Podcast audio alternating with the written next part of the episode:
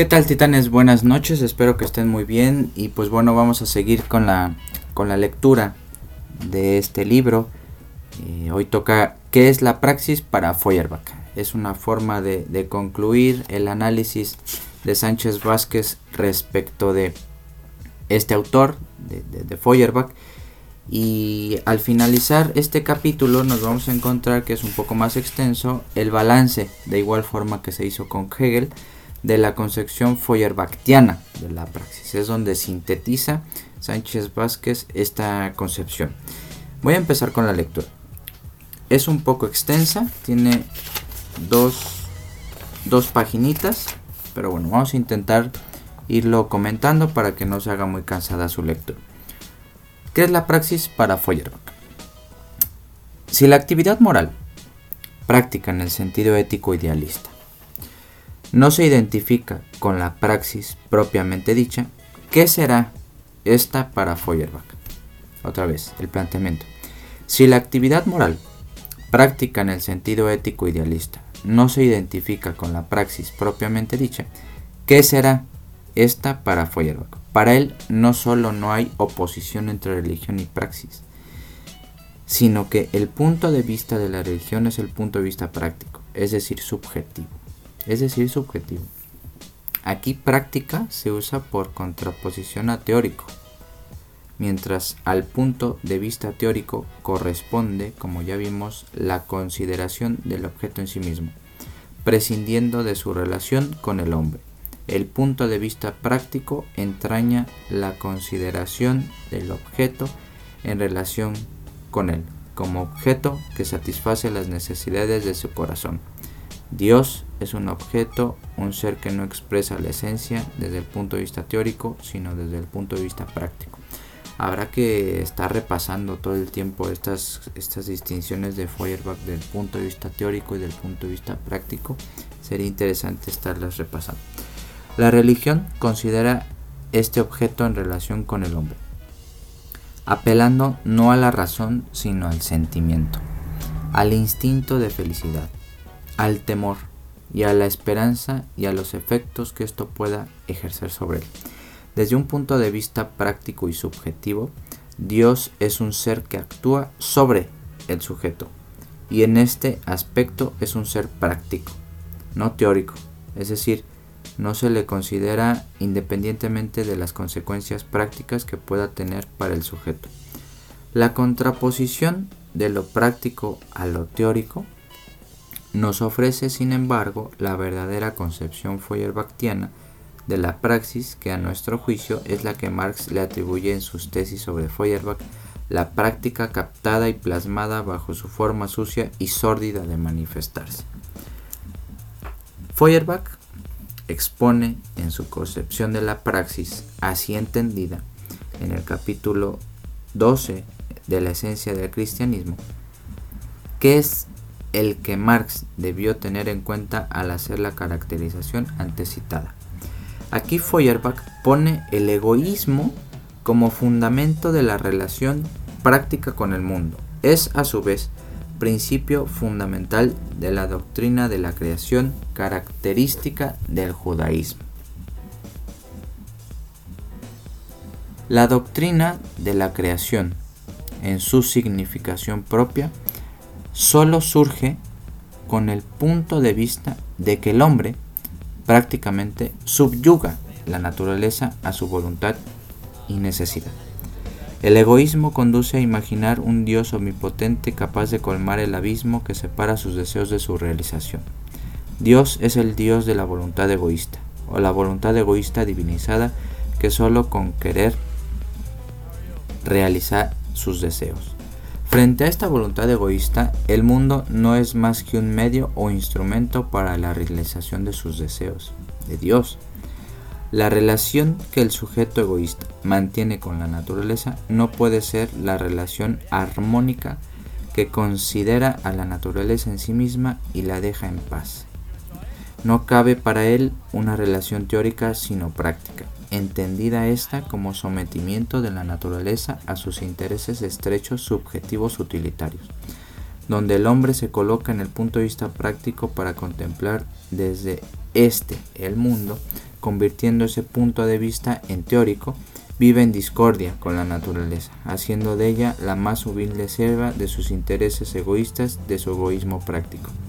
Esto, esto hay que analizarlo más profundamente, esto hay que analizarlo más profundamente, hay que regresarse, si es que no están entendiendo, hay que regresarse al capítulo anterior entre religión y práctica para que ustedes puedan entender qué es el punto de vista práctico y el punto de vista teórico desde Feuerbach. Así pues, la práctica entraña no ya una actividad útil, sino utilitaria en su sentido más estrecho y sórdido. Este punto de vista egoísta, subjetivo, práctico, es el principio del judaísmo y de la religión en general. El utilitarismo, la utilidad es el principio supremo del judaísmo. En los judíos, el egoísmo toma la forma de una religión. Dios es el principio más práctico del mundo y la naturaleza solo un medio para satisfacer el egoísmo, un simple objeto de la voluntad. Por consiguiente, la práctica es relación con la naturaleza guiada por el interés y además, como vemos, por un interés egoísta utilitario. Se halla muy lejos de elevar al hombre, de humanizarlo o humanizar la naturaleza y solo pone de manifiesto el sucio egoísmo de la subjetividad humana. Lo propiamente humano no puede estar, por tanto, para Feuerbach en el comportamiento práctico, ya que en él solo se afirma el hombre ante los objetos por su lado subjetivo, egoísta y arbitrario. Por eso, por eso, y aquí podemos entender a Feuerbach, por eso él decía que lo teórico tiene que ver con el alejamiento de los objetos. Si uno es práctico, pues obviamente mete las narices en los objetos. Entonces eso es lo que hace es violentar a la naturaleza. Entonces por eso la importancia de Feuerbach hacia lo teórico, hacia lo contemplativo, retirarse y dejar en paz a los objetos. A este comportamiento práctico contrapone Feuerbach una vez más la actitud teórica, lo que les estaba diciendo. Miren, me estoy adelantando en la comprensión del texto, chicos. ¿eh? El punto de vista de la armonía del hombre con el mundo, característico de los griegos, contempladores de la naturaleza, en contraste con los israelitas a los que el egoísmo quitaba el sentido y el instinto libre y teórico. Mientras la teoría hace de la naturaleza un objeto del pensamiento, de la contemplación, la práctica lo convierte en objeto de provecho y utilidad. Claro está, dice también Feuerbach, reconociendo en este plano la unidad de la teoría y la práctica, que el israelita no podía tampoco como hombre sustraerse por razones prácticas a la contemplación y admiración teórica de la naturaleza. Es decir, pues los israelitas desde, desde su época han tenido un afán utilitarista, habría que revisar las tradiciones filosóficas, políticas, económicas, históricas de los israelitas en ese momento en el que estaba escribiendo Feuerbach. Ese ya da para otro libro, otra investigación y otro análisis. Pero la primacía la tenía para él la práctica en su forma sórdida y utilitaria. En esta contraposición de teoría y práctica, la primera se impone definitivamente. El mundo, que no es nada para la religión, lo manifiesta en su gloria la teoría. Fíjense qué interesante. El mundo, que no es nada para la religión, lo manifiesta en su gloria la teoría. Las alegrías teóricas son las más bellas y espirituales. En cambio, la concepción práctica es una concepción sucia, porque está manchada por el egoísmo. Esta es una versión, eh, vamos a decir, en contra de los israelitas, de los judíos, básicamente, y una recuperación del pasado griego. ¿no? Entonces aquí Feuerbach podía entenderse que es un nostálgico del mundo griego, del mundo antiguo. Lo único que está haciendo es adaptar el pensamiento griego antiguo a estas implicaciones judaicas y de, la relación teoría y práctica. Pero, en suma, Feuerbach no ve propiamente el papel de la praxis humana, puede afirmarse asimismo que no lo ve en ninguna de estas tres direcciones. Veamos. A. Como actividad productiva, transformadora de la naturaleza. En el proceso mismo de transformación del hombre, papel de la producción del trabajo en la vida social. Por la práctica productiva solo tiene para él un sentido estrecho, egoísta, meramente utilitario. Meramente utilitario. bueno, habrá que revisar la actualidad de Feuerbach también, ¿no? Creemos que somos productivos en tanto somos utilitaristas, llámese amor, llámese trabajo, llámese pensamiento, llámese carrera, llámese lo que sea. B. Como actividad revolucionaria de los hombres en el proceso de transformación de sus propias relaciones sociales, puesto que para Feuerbach la enajenación del hombre se da en la conciencia. Esta es también el ámbito de su cancelación, y en ella hay que buscar los medios y vías para superarlo. Eso quiere decir que la actividad teórica del hombre y no la práctica es la esencial. Es decir, Husmear, husmear, meter las narices en la conciencia de uno mismo para caer en la cuenta de que estamos en una conciencia falsa. Bueno, este el psicoanálisis evidentemente lo denuncia a partir del inconsciente. Pero bueno, es una interpretación un poco eh, sacada fuera de contexto. Ven, de ahí que no vea la necesidad de pasar de la teoría a una actividad práctica verdaderamente revolucionaria. Digamos de paso que la necesidad de pasar de la teoría a la acción práctica política se había convertido en tiempos de Feuerbach en una necesidad vital para los jóvenes hegelianos. Tanto más cuanto que el arma de la crítica había ido mellándose frente a la ofensiva real, efectiva del Estado prusiano de entonces. Ahí nos pone en contexto Sánchez Vázquez. A esta inquietud responde la idea de aliar en una síntesis superior el espíritu teórico de los alemanes y el espíritu práctico de los franceses. Esto es dialéctica pura, titán. A esta inquietud responde la idea de aliar en una síntesis superior el espíritu teórico de los alemanes y el espíritu práctico de los franceses. Por eso los franceses hicieron la revolución y Alemania no. A esta concepción de la unidad de la teoría y la práctica, de la filosofía y la política, respondían una serie de manifestaciones y esfuerzos que culminaron en la publicación de los Anales franco-alemanes de 1844. Tal modo peculiar de concebir la unidad de la teoría y la práctica revolucionarias no podían ser completamente ajeno a Feuerbach. Y así, en sus principios de la filosofía del porvenir, dice, en verdad, para marchar al unísono con la vida y el hombre, la filosofía debe tener sangre, sangre galo-germánica. Sin embargo, los esfuerzos realizados por Rush y el propio Marx para incorporar a Feuerbach a esta empresa de los anales franco-alemanes como peculiar empeño encaminado a aliar lo teórico y lo práctico, el pensamiento y la acción, fracasaron. Feuerbach se negó, arguyendo que la situación no estaba aún madura para pasar a la acción. Podemos pasar todavía de la teoría a la práctica. No podemos pasar todavía de la teoría a la práctica. Escriben una carta a Ruch del 20 de junio de 1843, porque carecemos aún de una teoría más o menos acabada y totalmente realizada. Eso, eh, eh, eh, ven aquí la herencia hegeliana, totalmente realizada, pero es que eso es imposible. el pensamiento, las teorías y más en ciencias, incluso en las ciencias naturales, entre comillas, ciencias positivas, es que nunca están acabadas, ¿no? porque siempre vamos a ignorar todo el complejo mundo en el que nos encontramos. Entonces no, no existe una teoría totalmente realizada y nunca la habrá, nunca la habrá. La doctrina sigue siendo lo esencial. La teoría, vamos a decirlo así. Y es que para Feuerbach, situado en el plano de la esencia humana que se pierde y se gana en la conciencia fuera del plano histórico-social del hombre concreto, real, la actividad esencial era la teórica y no la actividad práctica revolucionaria.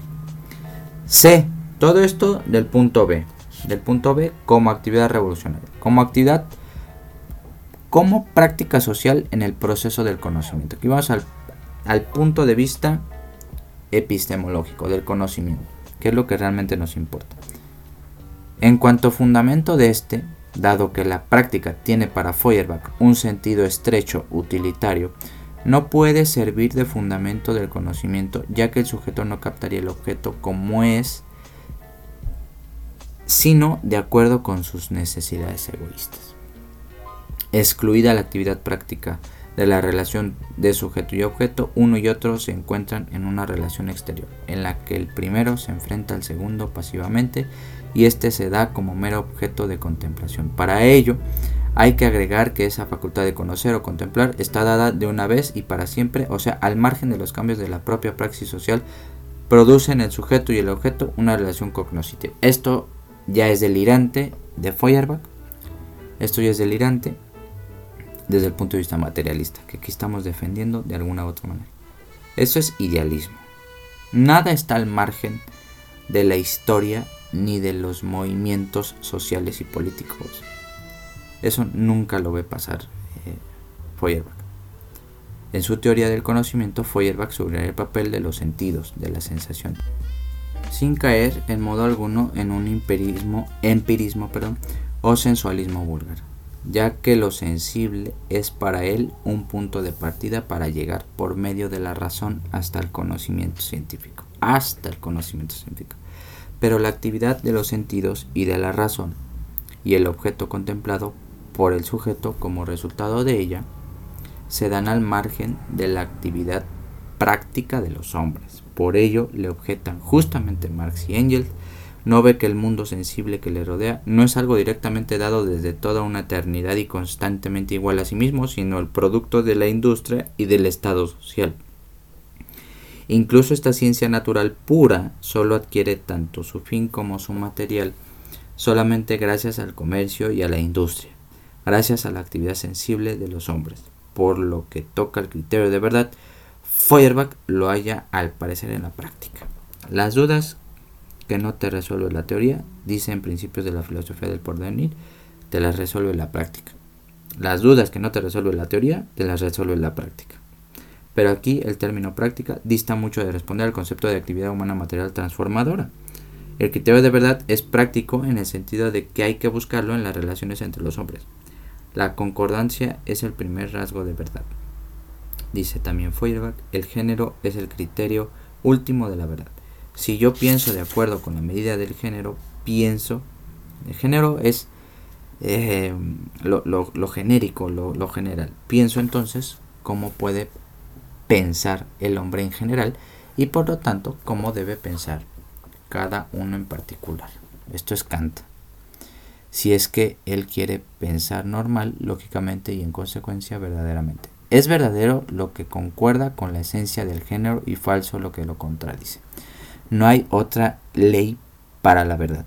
Este concepto de verdad, conformidad a una esencia genérica establecida además a priorísticamente, juicio a priori de Kant, tiene como puede advertirse fácilmente un fuerte rasabio idealista, por supuesto. Si lo práctico es pensar de acuerdo con el género o la coincidencia de los individuos en lo común, no cabe hablar propiamente de la práctica como criterio, ¿verdad? Por supuesto, por supuesto. Sánchez Vázquez si tiene esa costumbre, al final analiza todo, se mete empatizar con el, con el con el autor que está analizando y al final en la síntesis tira el golpe al hígado. Interesantísimo Sánchez Vázquez como escritor. Y es, es en algún punto muy claro lo que está diciendo acá. Bueno, titanes, hasta aquí hemos llegado con la lectura nocturna, la lectura comentada. Nos vemos muy pronto, descansen y buenas noches.